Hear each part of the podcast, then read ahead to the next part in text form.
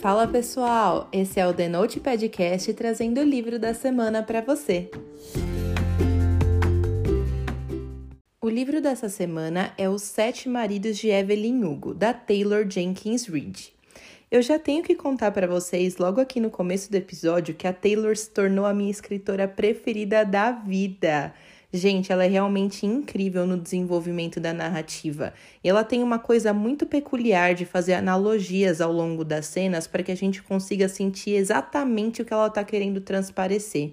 Eu tô realmente apaixonada pela forma de escrita dela e eu quero ler tudo que ela já publicou. Os Sete Maridos de Evelyn Hugo foi indicado ao prêmio de melhor romance de ficção em 2017 e ele é realmente um livro incrível. Eu comprei ele e deixei na minha estante por uns dois meses, quando na verdade eu não devia ter demorado nem um segundo para começar a ler ele. Esse livro conta a história da Evelyn Hugo, uma lendária estrela do cinema de Hollywood, vencedora do Oscar e com sete casamentos no currículo. Apesar de alguns escândalos vazados ao longo da carreira, a Evelyn sempre foi discreta em relação à vida pessoal. Pelo menos até agora. Perto de completar 80 anos, ela decide conceder uma entrevista sem filtros para uma repórter chamada Monique, que anda com a carreira meio estagnada. Por mais improvável que pareça ser, a vida das duas pode estar conectada por segredos de consequências irreversíveis que estão prestes a ser revelados. Esse livro é escrito em primeira pessoa e tem dois narradores diferentes.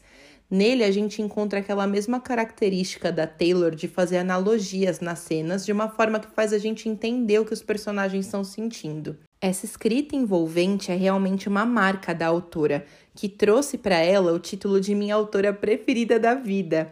Ela é incrível. Os capítulos são intercalados entre a vida pessoal da Monique, que é a jornalista que entrevista a Evelyn, e a parte em que a Evelyn conta sobre a vida dela. Eu achei interessante que a autora dividiu a história a cada marido da Evelyn. Afinal, são muitos maridos, né? Essa história é tocante em diversos sentidos. Ela fala sobre o amor, sobre representatividade e deixa uma mensagem que faz a gente se questionar de até onde a gente iria pelas pessoas que a gente ama. Eu tomei vários tapas na cara durante a leitura e eu aprendi demais com as situações pelas quais a protagonista passa.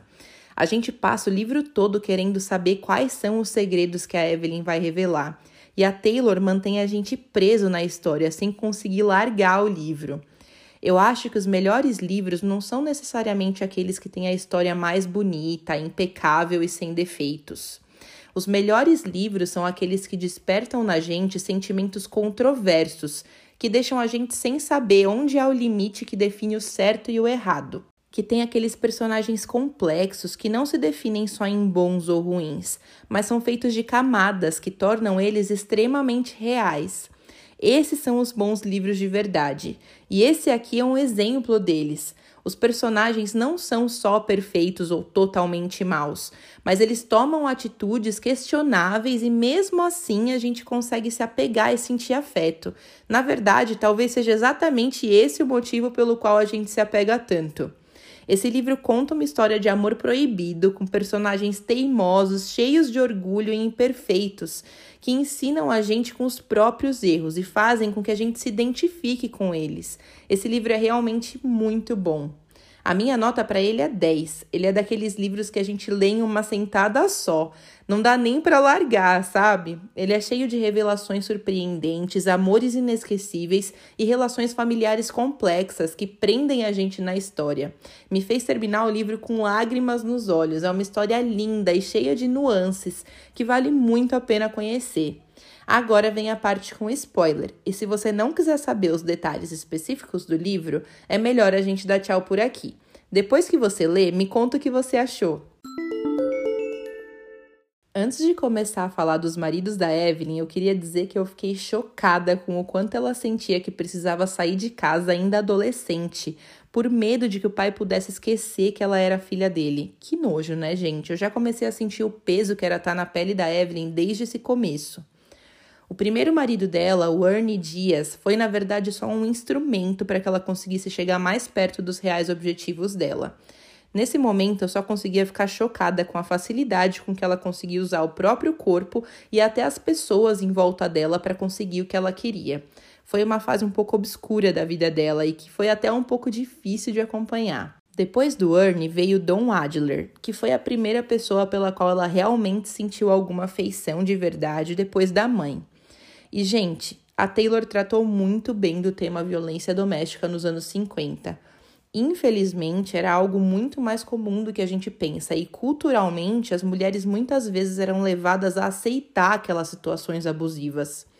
O Dom tinha essa característica de ser um príncipe e ao mesmo tempo um monstro, fazendo a gente ficar super decepcionada com as agressões. Eu comecei gostando nele e eu terminei sentindo nojo. De novo, a Taylor usou aquela estratégia narrativa de usar a segunda pessoa indireta para narrar uma cena que parece ser tão forte para a autora escrever que ela prefere sair do papel da narrativa em primeira pessoa, como se fosse uma coisa tão pesada que ela precisasse sair de cena para contar sobre aquilo. Ela também fez isso em Amores Verdadeiros e é incrível como a gente consegue entender exatamente o que ela está querendo dizer com essa mudança na narrativa. Deu muita raiva de ver o Dom ter tentado sabotar a carreira da Evelyn, mas mais uma vez ela mostrou como era uma personagem super tenaz e determinada que não deixava se abater e colocava a mão na massa para conseguir o que queria. Quando ela e a Célia vão tomar aquele milkshake, eu realmente não esperava que um dia elas fossem se apaixonar. Eu fiquei tão perplexa quanto a Monique quando a Evelyn revela que o amor da vida dela era a Célia. E eu senti o tapa na cara tanto quanto ela quando a Evelyn diz que ela não era homossexual, e sim bissexual, mostrando que em vez de apontar e rotular, primeiro a gente precisa entender e deixar que a pessoa defina a própria sexualidade dela, como ela se sentir melhor para isso. Foi incrível enxergar essa perspectiva nesse livro. Realmente foi algo que eu não tinha parado para refletir antes e foi muito legal aprender um pouco sobre o assunto. Depois do divórcio turbulento com o Dom, veio o casamento relâmpago com o Mickey Riva, né? E de novo ela sai da narrativa em primeira pessoa e passa para a segunda pessoa indireta, como se ela estivesse instruindo um processo automático em que a alma dela simplesmente não tivesse presente naquele momento, porque é justamente dessa forma que a Evelyn se sentia nesse casamento. Zero sentimentos, né? Zero afeição.